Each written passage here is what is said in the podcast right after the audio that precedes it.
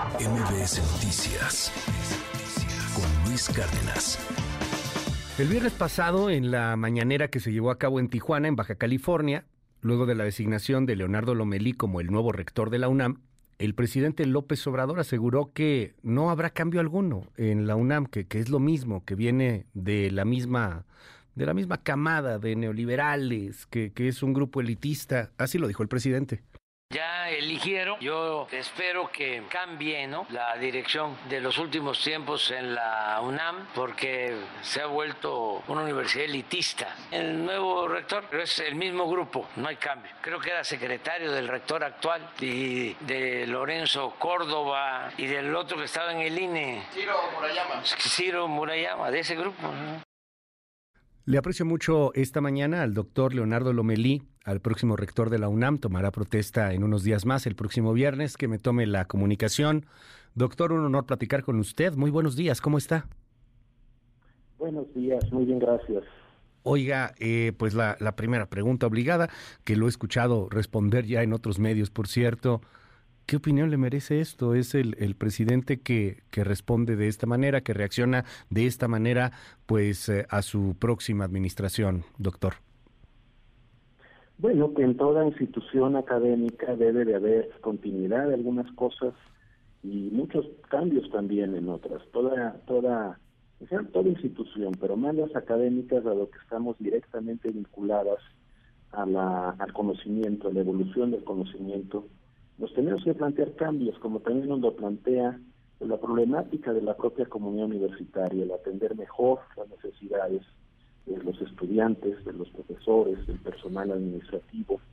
Eh, entonces, hay muchas razones por las cuales una universidad, si bien debe de preservar muchas cosas, de darle continuidad a programas que han funcionado bien, también se tiene que estar renovando constantemente, porque de lo contrario, pues no estaría a la altura de los cambios que se producen en la sociedad y en el conocimiento, en la ciencia, en la técnica, en la cultura, que avanzan cada vez de manera más vertiginosa en este siglo que, que bien se ha denominado como de la sociedad del conocimiento. Entonces, claro. habrá continuidad en muchas cosas, pero también habrá cambios. Me llama la atención, eh, siguiendo un poco con este asunto político que hay en torno a la Universidad Nacional Autónoma de México, una columna publicada justamente el día de hoy en La Jornada, y es una columna publicada pues por uno de los perfiles más radicales en la Cuarta Transformación o, o más eh, pues apegados a esta izquierda radical, eh, le, le, decimos, le decimos muchos, de Pedro Salmerón. Dice Pedro Salmerón hoy en una columna en la, en la jornada, pues que usted está total y completamente lejos de lo que podría considerarse un hombre neoliberal, no al menos en la historia y mucho menos en cuestiones en cuestiones económicas. Eh, hay ahí un apoyo interesante, ¿eh? o sea, este perfil del cual habla hoy Pedro Salmerón, hablando de usted y que además entiendo por lo que dice en la columna, lo conoce desde hace algún tiempo, pues es, es muy interesante, marca una cercanía de usted con alguno de estos grupos. Bueno, Pedro y yo fuimos compañeros en el Colegio de Historia de la Facultad de Filosofía y Letras. Yo estudié como segunda carrera Historia. Él entró un año después que yo, pero por el plan de estudios de la carrera coincidimos en muchas materias y, este, desde entonces somos amigos y después eh, fuimos alumnos en el posgrado, eh, los dos como como él bien señala, fuimos alumnos desde la licenciatura del doctor Álvaro Matute y en el posgrado fuimos alumnos también de Arnaldo Córdoba y de Carlos Martínez Azad. Entonces sí, desde entonces tenemos una relación muy este, muy cercana, desde pues ya, ya son prácticamente 30 años de, de conocernos. Y justamente de eso habla la Universidad Nacional Autónoma de México, la UNAM, de la diversidad, de la pluralidad el eh, presidente, bueno, pues señala que esta diversidad, esta pluralidad ya no existe tanto, se va más por el asunto de que ahora se ha convertido en una universidad elitista. Sin embargo, quienes eh, pues visitamos con alguna frecuencia la UNAM nos damos cuenta de la diversidad que sigue habiendo ahí, rector. Entonces, pues yo le quiero preguntar eh, cómo va este asunto entre los diversos grupos que están en la UNAM, entre las manifestaciones que se van dando, entre algunos grupos que de pronto empiezan a utilizar la violencia, lo habían usted eh, nombrado y pues no habían pasado algunas horas cuando ya empezaba a ver por ahí algunos grupos porriles. ¿Qué me dice de esta gran diversidad en la UNAM y que en algunas ocasiones, por desgracia, se va hacia el camino de la violencia? Sí seguimos siendo una universidad muy diversa, que no es posible encajonar en una única corriente ideológica. Lo que sí es muy preocupante es que existan grupos que utilizan la violencia para tratar de imponer sus visiones. Esto vulnera, por supuesto, las reglas de convivencia eh, de cualquier comunidad, pero es todavía más lamentable en una comunidad académica. Pues creo que eso sí, este, indudablemente es algo que no se debe de, permitir, porque en la universidad cabemos todos, siempre y cuando nos sepamos escuchar y nos sepamos respetar. Que en la universidad cabemos todos, quiero preguntarle, para el próximo año caben también los candidatos? ¿Va a ir Claudia Sheinbaum? ¿Va a ir Xochil Gálvez? ¿Pueden ir a la UNAM?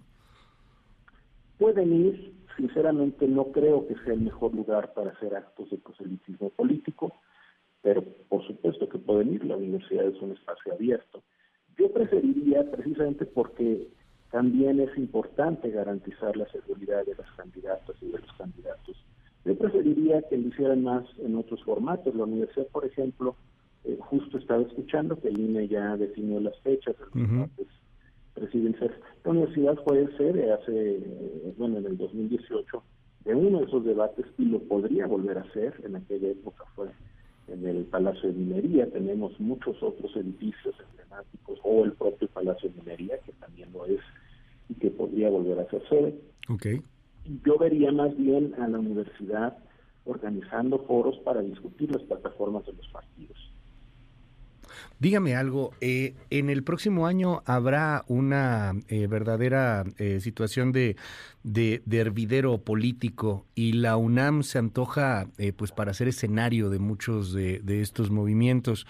¿qué, ¿Qué opinión le merece la actuación de la UNAM y de distintos grupos políticos en la UNAM para el próximo año, para el 2024? Bueno, yo espero, a ver, a ver los, este, la universidad como, como institución no debe de tomar posiciones políticas, pero los universitarios, por supuesto, que tienen no solo la posibilidad, sino yo diría que el deber cívico de participar en política, apoyando las posiciones de su preferencia. Yo este, veo muy bien que así sea, siempre y cuando no interfiera con las actividades académicas de la institución. Me decía usted hace un momento, rector, sobre la sociedad del conocimiento.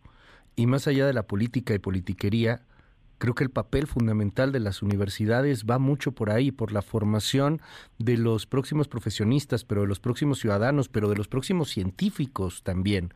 ¿Qué hacer en la UNAM en un país que que le regatea a la ciencia prácticamente todos los años, que, que, se, que, se, que tiene esta reticencia a meterle un poquito más a ciencia, que además lo ve como algo muy alejado, que, que no cree mucho en los temas de investigación, por desgracia, si nos comparamos con otras naciones de economías similares. ¿Cuál es el reto de la UNAM para formar esta sociedad de conocimiento y en el marco del eh, mundo que estamos viviendo, el mundo de inteligencia artificial, el mundo de avances tecnológicos brutales? Pues contra a veces estos debates politiqueros que se quedan en eh, una especie de pleito de vecindad, rector. ¿Qué, ¿Qué me dice sobre ese gran reto que tiene la UNAM? Yo creo que es un reto que se expresa de dos formas. Por un lado, estamos obligados a seguir apoyando una gran cantidad de proyectos que, muchas veces se han visto en los últimos años limitados en su financiamiento, eh, pero que son muy importantes. la, universidad se calcula que produce por sí misma la cuarta parte de la investigación que se realiza en el país y creo que eh, hay que buscar diversificar las fuentes de financiamiento, buscar inclusive tanto participación privada como externa para mantener muchos de estos proyectos. Para dar solo un ejemplo, este, tenemos prototipos de vacunas contra el virus del SARS-CoV-2 que valdría la pena este, desarrollar contra el COVID, pero también eh, al mismo tiempo que mantenemos y aumentamos el apoyo a la investigación que realizamos, creo que a nivel nacional tenemos que insistir que si queremos ser un país desarrollado, no le podemos regatear apoyo a la ciencia, a la tecnología y a la cultura, que si aspiramos realmente a superar eh, nuestros rezagos históricos, tenemos que dar un apoyo mucho más decidido a la investigación. El eh, perfil eh, de, de usted, el perfil como historiador y como economista, pues habla también de una persona con una mente muy abierta y que va buscando la manera del cómo sí.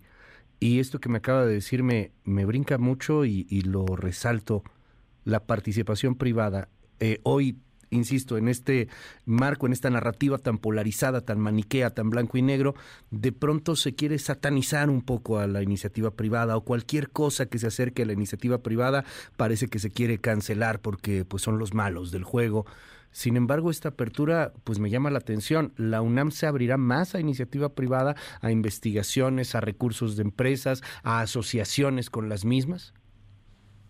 Sí, de hecho yo creo que es muy importante que busquemos un esquema en el cual nosotros podamos dedicar más recursos a, apoyar la investigación básica y contemos con más apoyo de la iniciativa privada para, para eh, financiar la investigación aplicada, que es la que directamente puede redituar más también a las empresas.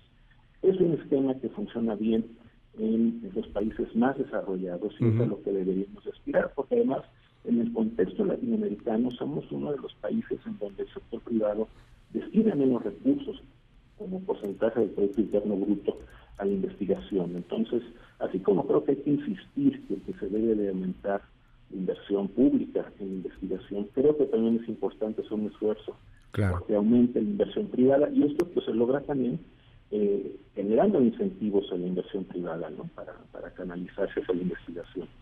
Déjeme cerrar con, con eh, dos asuntos importantes. Al hablar de inversión privada, inmediatamente viene a la mente de algunos sectores cuotas y viene a la mente de otros sectores la huelga del 99 y, y todo lo que se generó por el aumento de cuotas pero pues también entender que la UNAM es prácticamente gratuita, las cuotas son, son nimias, son, son, son cuotas realmente de, de nada, de algunos pocos pesos. Y, y, hay un debate también de gente que dice, oye, a lo mejor tendrían que cobrar un poco más, a lo mejor si, si comparamos la UNAM con otras universidades estatales en donde, pues si bien es accesible el semestre, no estamos hablando solamente de algunos otros pesos. ¿Qué pasa con las cuotas en la universidad? Tema tan y tan delicado. Yo creo que ese es un tema que, históricamente ya quedó saldado. No, no, este, yo no contemplaría revisar las cuotas, pero además eh, con los cambios que hicieron la Constitución, de hecho, ya tampoco las universidades privadas este, pueden cobrarlas. De hecho, están este, desapareciendo. Entiendo que desaparecieron. A cambio de eso, en la negociación de la Ley General de Educación Superior, el se creó un fondo de gratuidad que entiendo que no se ha logrado consolidar, pero que es el mecanismo a través del cual eh, se va a compensar a las universidades públicas que dejaron de recibir recursos por el tema de las cuotas, pero en ese caso no es un tema que esté a discusión. Y cierro preguntándole esto, ¿Cuál es el papel que viene con las universidades hoy día? Hay un debate, usted lo conoce mucho mejor que yo a nivel internacional, en torno a qué es lo que tienen que hacer las universidades, más en esta nueva sociedad del conocimiento, en donde pues están pasando cosas muy, muy fuertes. Gente que a lo mejor estudia una carrera, termina la carrera y se da cuenta de que esa carrera ya se vuelve obsoleta. Planes de estudios que se basan en el siglo pasado, eh, cosas que han quedado atrás, atrás, atrás y que hoy compiten pues con algunos cursos, con algunos diplomados que ofrecen pues mejores calidades de vida, inclusive para muchos que los llegan a tomar. Hay un debate en torno a cuál es el papel que juegan las universidades y preguntándole como el próximo rector de una de las universidades más importantes del planeta, pues cuál es el papel que va a tener que jugar la UNAM en esta materia, en la nueva sociedad del conocimiento y qué tendrían que estar haciendo las instituciones de educación superior con rumbo a este siglo XXI. Yo creo que hoy más que nunca es válido el planteamiento que hace más de medio siglo acompañó la creación del Colegio de Ciencias y Humanidades en el rectorado del doctor Pablo González Casanova. Creo que hoy más que nunca hay que aprender a aprender, a pensar que uno va a adquirir en sus estudios formales, ya sea de licenciatura o de posgrado, todos los conocimientos y todas las herramientas para su posterior desempeño laboral es cada vez eh, es cada vez más inexacto.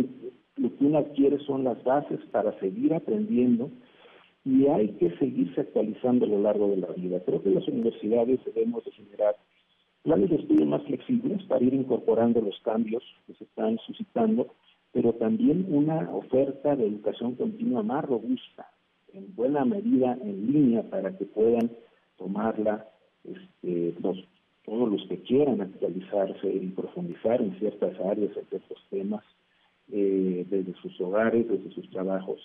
Porque esa es la realidad del mundo. Tenemos que este, acompañar un proceso de formación permanente, de ahí la, la validez del término de educación continua, y sí tenemos que ser mucho más flexibles en nuestros planes de estudio para que estén actualizándose continuamente.